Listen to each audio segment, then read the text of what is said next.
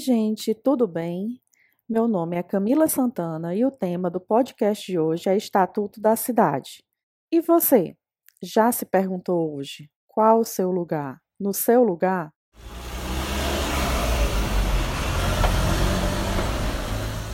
O Estatuto da Cidade é uma lei federal criada em 2001 para regulamentar os artigos 182 e 183 da Constituição Federal. Estes artigos tratam da política de desenvolvimento urbano e da função social da propriedade. O Estatuto da Cidade foi criado com a intenção de promover cidades mais justas e sustentáveis. Muitas cidades brasileiras se urbanizaram de modo acelerado e sem controle. Este processo de transformação das cidades evidenciou no espaço urbano um quadro histórico de desigualdades sociais. Ou seja, temos áreas da cidade com infraestrutura adequada, mas a gente também vê uma grande parte da população vivendo em regiões sem os serviços e equipamentos urbanos essenciais. Por isso, as cidades são um desafio permanente. O Estatuto da Cidade instrumentaliza a gestão municipal para garantir o direito à cidade a todos os seus cidadãos.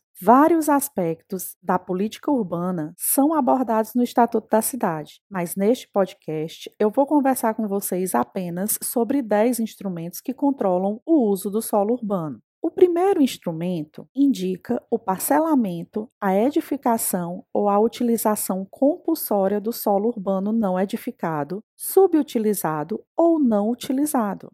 Acho que vocês já devem ter percebido que a existência de terrenos vazios na cidade nem sempre é positiva, principalmente quando as pessoas decidem manter estes terrenos vazios para a especulação imobiliária. Esses terrenos vazios podem trazer diversos problemas para as cidades. Problemas para a vitalidade urbana das ruas, para a mobilidade, para a saúde e para a segurança públicas. Por isso, os municípios precisam desse instrumento para regular estes espaços urbanos e assim estimular novos usos. Mas o que o poder público poderia fazer caso o proprietário se recuse a cumprir este instrumento? Para essa situação, foi criado o próximo instrumento. O segundo instrumento indica o imposto predial e territorial urbano progressivo no tempo para as pessoas que não atenderam à notificação do poder público sobre o parcelamento, edificação ou utilização compulsórios.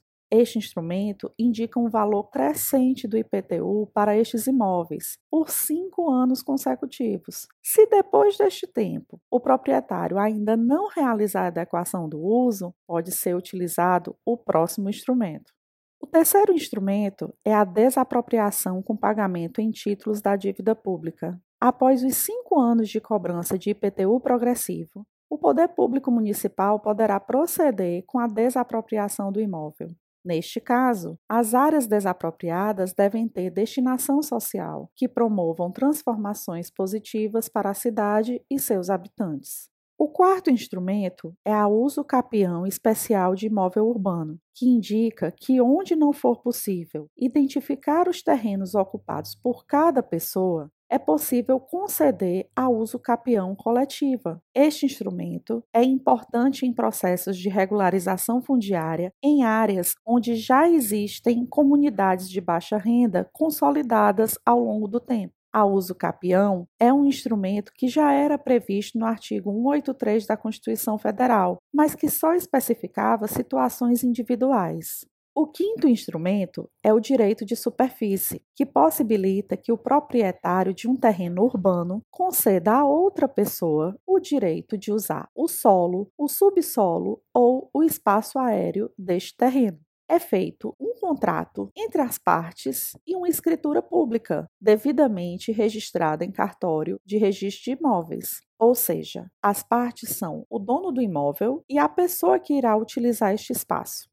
Vocês perceberam que este instrumento também está ligado ao primeiro? Ou seja, se um imóvel está ocioso, por que não conceder o direito de superfície para alguém que tenha condições de investir? Esse é um ponto a ser pensado. O sexto instrumento é o direito de preempção, que significa que o município tem a preferência na compra de um imóvel de acordo com seu valor de mercado. Mas, Camila, isso pode ocorrer em qualquer lugar da cidade? Não. Para implementar esse instrumento, é necessária a delimitação de áreas específicas através de lei municipal, que pode vigorar por cinco anos e pode ser renovada. Ou seja, com esse instrumento, o município pode planejar áreas da cidade para fazer intervenções de mobilidade, construir equipamentos urbanos e proteger o nosso patrimônio, dentre outras ações. O sétimo instrumento é a outorga onerosa do direito de construir. Esse instrumento indica que o proprietário de um imóvel poderá construir com índices urbanos diferentes daqueles previstos na legislação, desde que pague ao município por este direito concedido. Mas isso é válido para qualquer lugar da cidade? Não. A legislação urbana deverá indicar as áreas onde este instrumento pode ser exercido e os limites máximos a serem alcançados. Além disso, os recursos pagos ao município devem ser revertidos em ações que visam o interesse público e o bem-estar da população. O oitavo instrumento trata das operações urbanas consorciadas. Essas operações são um conjunto de intervenções urbanísticas estruturais que envolvem melhorias sociais, valorização ambiental e urbana a partir de uma parceria entre o poder público, a iniciativa privada e a sociedade. Nesse contexto, é possível a modificação de índices urbanos previstos na legislação vigente. É preciso apresentar o plano da operação urbana com uma série de exigências, como os objetivos da operação, um estudo de impacto de vizinhança, as diretrizes voltadas para atender a população diretamente afetada, dentre outras. Cabe ao poder público o controle e a fiscalização deste processo, pois a gente já percebeu que investidores imobiliários pensam primeiro no retorno financeiro de seus investimentos. O nono instrumento é a transferência do direito de construir, o que isso significa? Significa que existe a possibilidade do proprietário de um imóvel exercer em outro local o direito de construir. O objetivo deste instrumento é a preservação de imóveis de valor histórico ou ambiental, a regularização fundiária de determinadas áreas da cidade, a implantação de equipamentos urbanos e comunitários, dentre outras ações. O décimo instrumento é o estudo de impacto de vizinhança, que inclusive mencionei como requisito em planos de operações urbanas consorciadas. Acho que quando eu falei com vocês sobre mobilidade urbana, também falei indiretamente sobre este tema. Lembra que eu falei que alguns equipamentos podem atrair mais movimento do que outros? Pois é o estudo de impacto de vizinhança que deve apresentar os impactos que um novo equipamento pode gerar no tráfego e na demanda por transporte público, por exemplo. Mas, além disso, ele deve apresentar outras análises na área do empreendimento, como a previsão do aumento da população, quais são os equipamentos urbanos existentes, quais são os usos presentes no entorno, quais são as condições ambientais da paisagem urbana, dentre outros aspectos. A legislação urbana definirá quais são as atividades que dependerão da elaboração deste estudo para obter a licença de construção.